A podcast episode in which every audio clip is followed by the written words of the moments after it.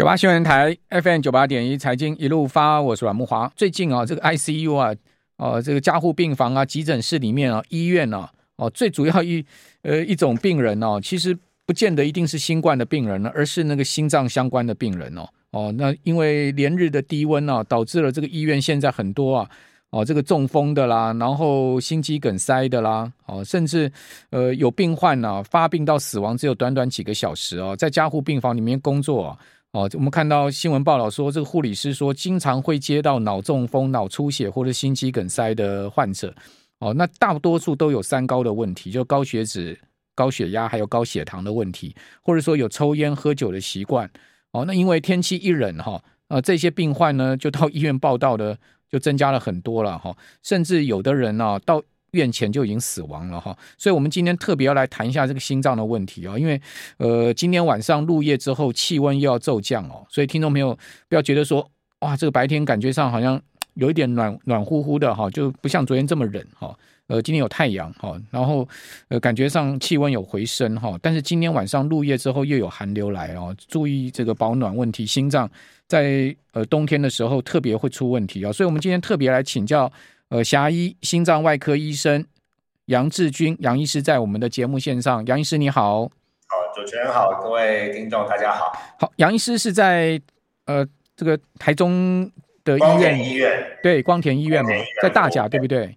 在大甲跟沙鹿都有。好，所以我们现在是用那个视讯连线的方式跟杨医师做访谈。杨医师最近呃，贵院有很多这个心脏方面的，因为冬天的状况入院的人吗？哎、欸，的确。那像我是心脏外科主任嘛，我是心脏外科医师。对。那我们的兄弟科就是心脏内科。嗯。那不管我们内外科都有很多的呃这个心血管的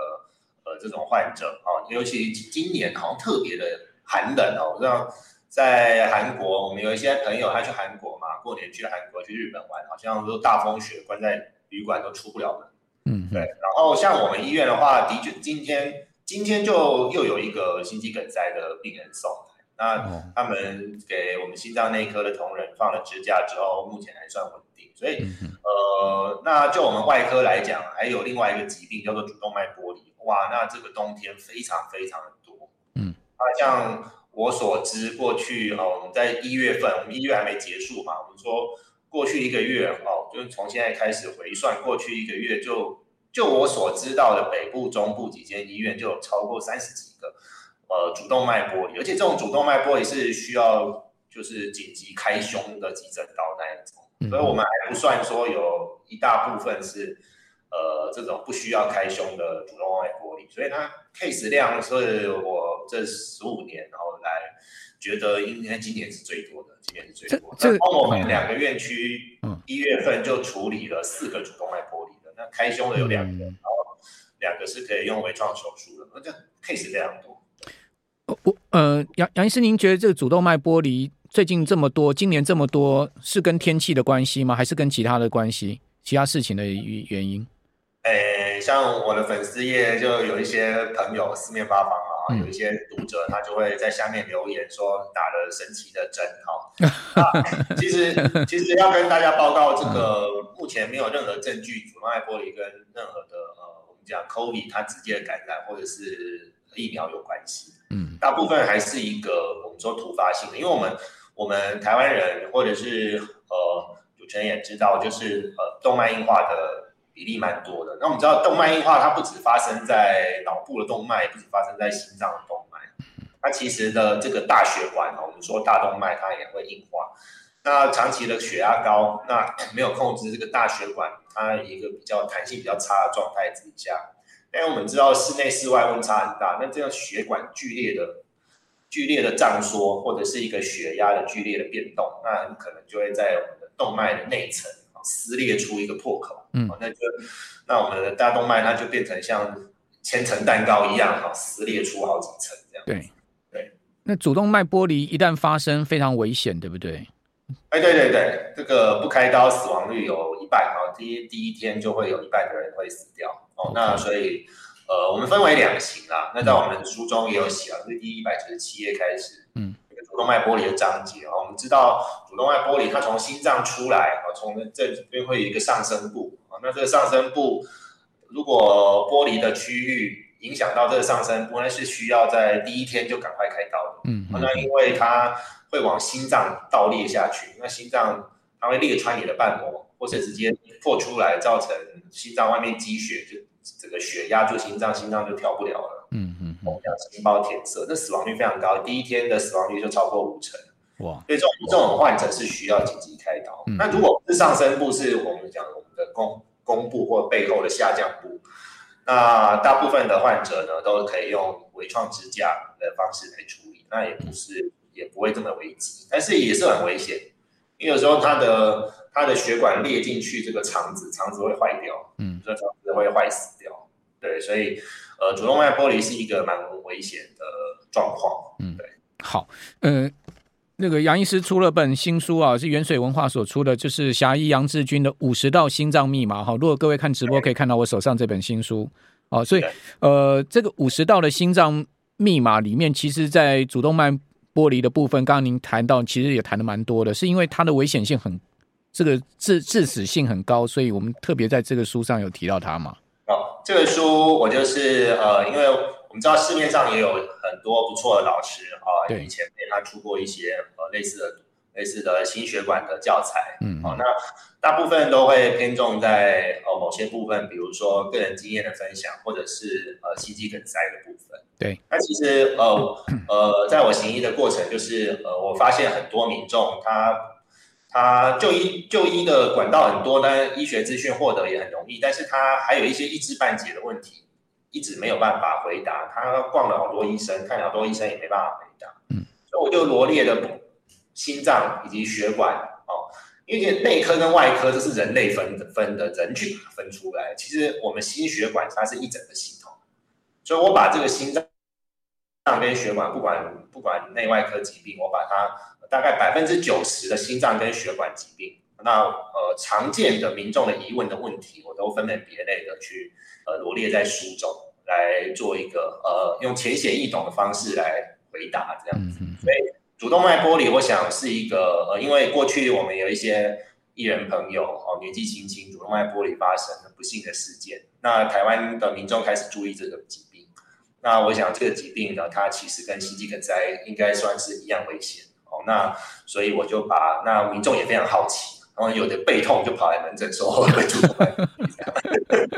然后所以我就因为民众也有这个需求，就把这个章节特别写进书。OK，好，所以这个大家会比较紧张，因为新闻报道很多主动脉剥离的这种消息，对，不对？就然后在健身房运动一下，举重主动脉剥离死了，所以现在大家也呃蛮注重这件事情。这重重训是有一定对心脏的危险吗？哦，重。重训是这样子，然后那我在书中也有强调，就是第两百二十一页有一个动作，它在重训的时候，哦，我们常常会应该要避免掉，嗯、就是闭气用力。嗯，尤其我们在做在突破大重量的时候，对，我不知道你你如果有练这个健身教练一定跟你讲要吐气啊，极限啊，要要做八到十二下。那你在突你在推最后两三下的时候很难推，嗯、那你会闭气用力，嗯，想要把它推上去，对。那如果有运动习惯的你的听众朋友，你看一些 YouTube 就有发现发现一些事情，就是什么，你推到一半突然失去意识，然后那个杠铃倒下来压断脖子也都有。嗯嗯，这个动作叫闭气用力，就嗯。这个动作，那它会让这个血压瞬间上升又瞬间下降，所以呃它就会造成短暂的休克失忆之外，然后那在运动中会发生危险之外，其实闭气用力它会对。大动脉产生一个瞬间的压力，嗯嗯，所以呃，其实呃，过去就有研究说，像这种重量训练选手，他的动脉口径通常都比一般人来的大，嗯，动脉瘤的机会就大，那当然他主动脉剥离的机会也会高。哦，所以所以重训选手动脉瘤的机会比一般人更大啊？哎，对对对，所以我们练都是练健康的，哦、所以呢，嗯、呃，务必要。注意，你一定要全程吐气，即便是在我们讲一组八到十二下的最后一两下，你还是必须要全程去把它吐气吐到完，就是你尽量不要闭气用力。没错，没错，对，对，因为我们一般在重训，比如说举杠铃啊，哈，或者是说哑铃啊，各种比较用到肌力的时候，我们在用那个力的时候，都会顺势吐气了。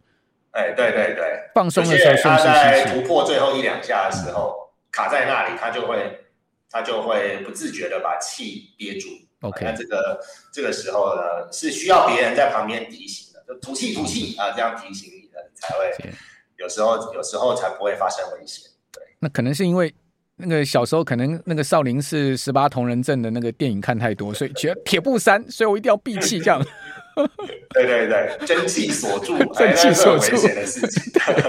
好，听众朋友记得哦，蒸汽锁住其实很危险哦，你会是很危险，对你你真的可能会主动脉剥离哈，所以一定要在用重训的时候要用力的时候，在推的时候一定要吐气哈，然后呢放松的时候吸气这样子。好，呼吸的调节非常重要哈，这个是。呃，在杨医师这本书里面都写的非常清楚啊，叫五十道的心脏密码。等一下我们节目回来要跟杨医师谈一个，呃，大家可能最恐惧就心脏心肌梗塞这个事情哈，心肌梗塞可能比主动脉剥离更常见哈。我们这边先休息一下，等一下回来再请教杨医师。九八新闻台 FM 九八点一财经一路发，我是阮木华。好，欧斯玛说 这个少林十八铜人阵真的是泄露我的年龄哦，那是呃这个欧斯玛小时候才有的东西。我还记得最后要出关的时候，还要去举那个龙顶，对不对？那个龙顶，那双手这样一扛，这样，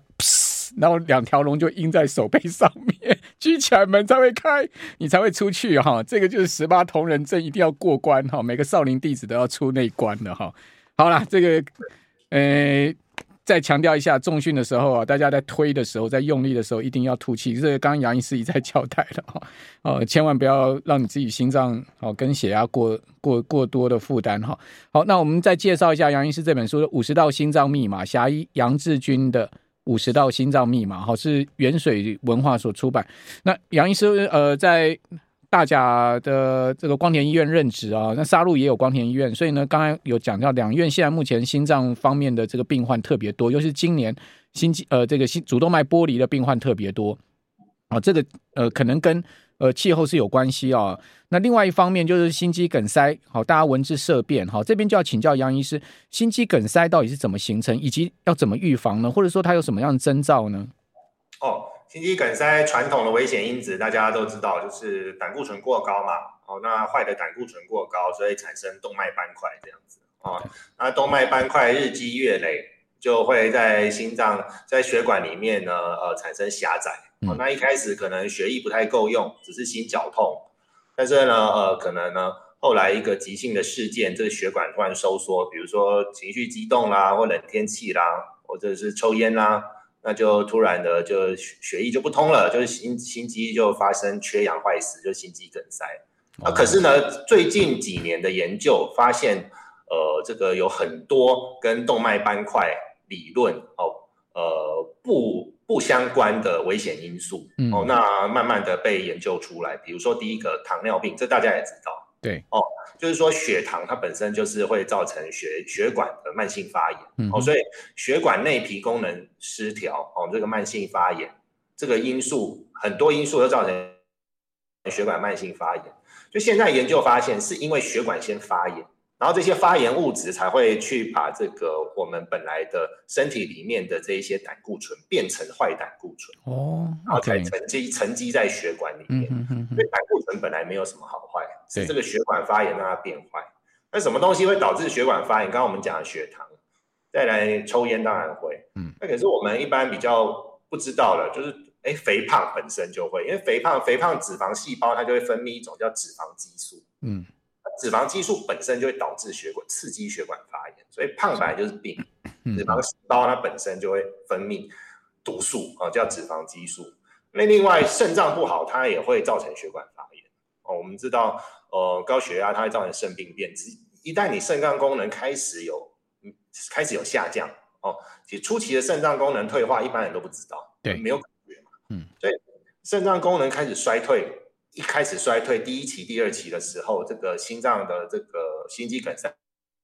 的几率几率就非常高，就会显显著的提升。那另外呢，就是呃，其实呢，呃，我们讲坏心肠什么意思？你肠道不好，心脏就不好。嗯嗯。好，我们知道我们吃的一些这些红肉，那它还有这些，它它有一种叫做胆碱。哦，那如果我们肠道呢的菌虫，它的呃这种失衡。哦，那这个坏菌会跟我们吃下去的红肉结合，嗯，那产生毒素，经过肝脏之后呢，产生这个致命的毒，这这个致病毒素进入血液，叫 TMAO，它会直接导致血管发炎。OK，所以我们知道有肠道的因素，也有也有交感，也有自律神经失调，自律神经失调会导致血管发炎。哦，所以我们讲有肠道的因素，有自律神经的因素，有血糖的，有糖分的因素，那还有脂肪的因素，有种种因素会导致血管发炎。嗯、这个是过去呃除了胆固醇之外呃的其他造成心肌梗塞的危险因子，所以我们才会看看看到有些人他明明瘦瘦的呀。明明也不是很老啊，明明也没有做什么出出众的活，甚至甚至有名人在高铁上嘛，嗯，就坐着高铁就心肌梗塞，哦，看起来就不像一个会心肌梗塞的人，怎么会突然心肌梗塞？啊、嗯嗯，大家都很错愕，其实可能就是有一些潜藏的血管发炎没有被发现。OK，好，那那心肌梗塞一旦呃发作了，有没有办法自救呢？自救哦，假设你现在心就胸痛哦，那他很可能因为心肌梗塞哈，我们知道死亡它其实呃不是因为大片的心肌坏死，对，它通常都是小小小块的肌肉缺氧，甚至还没真正坏死，它就不正常的放电，所以心脏就开始乱跳，嗯嗯，那乱跳就就马上就不会打血了嘛，所以不会打血，哎、欸，那身体就开始缺氧，那身体缺氧最严重的就是脑脑袋缺氧，脑袋缺氧只要三分钟。就变白菜，所以我哥是心脏内科医师嘛，在台北双和医院。他说很多病人救回来，哦，到送到医院救回来，因为心脏就是救回来了，装了支架好了，但是已经已经已经中风了，或是已经醒不过来了，就是永远变植物人了，就是这样子。所以假设你胸痛，你第一要做三件事情，第一件事情就地躺下，嗯，因为你血压如果降低的话，那头部有可能你摔倒，头会受伤，或者是。你的血要往上冲嘛，这个力量不够，你马上就会这个脑脑部就会开始缺氧。所以只要你胸痛，你马上第一个就就地躺下。第二个指定你旁边的某一个人，比如说那边那个戴眼镜的先生哦，因为你要指定一个人，他才来救你啊。那指定一个人之后，第三个告诉他说，请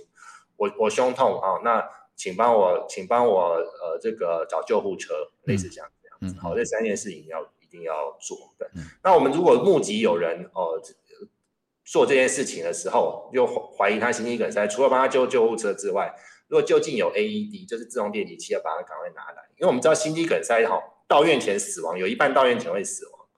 到院前死亡，死亡的原因百分之九十都不是因为心脏大片坏死就跳不动，不是，是因为小片的肌肉缺氧，然后不正常放电，造成心脏开始乱跳。那时候一定要去站，去站他就马上又跳回来了。嗯嗯嗯嗯。哦，那他就有时间可以去装支架，可以去开刀什么的。嗯嗯嗯，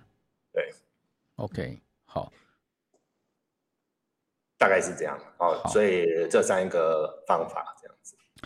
好，那呃，另外就是您刚刚讲说那个心脏有可能会因为自律神经失调而出现那个嗯嗯这个呃就是乱跳的情况。现在最近也蛮多人说有心律不整的问题，好，我最近蛮多朋友都听说以前过去都没有这些问题的人，突然都说，哎，我最近好像感觉心律不整。那这种心律不整其实是有时候是自我感觉，不见得一定就是心律不整，对不对？我知道心律不整要去带那个二十四小时的那个心电图的那个机器，哦，才能真正测出来，对不对？那那那杨医师，这个心律不整的问题到底怎么发生？以及现在是不是真的很多人开始有出现心律不整的问题呢？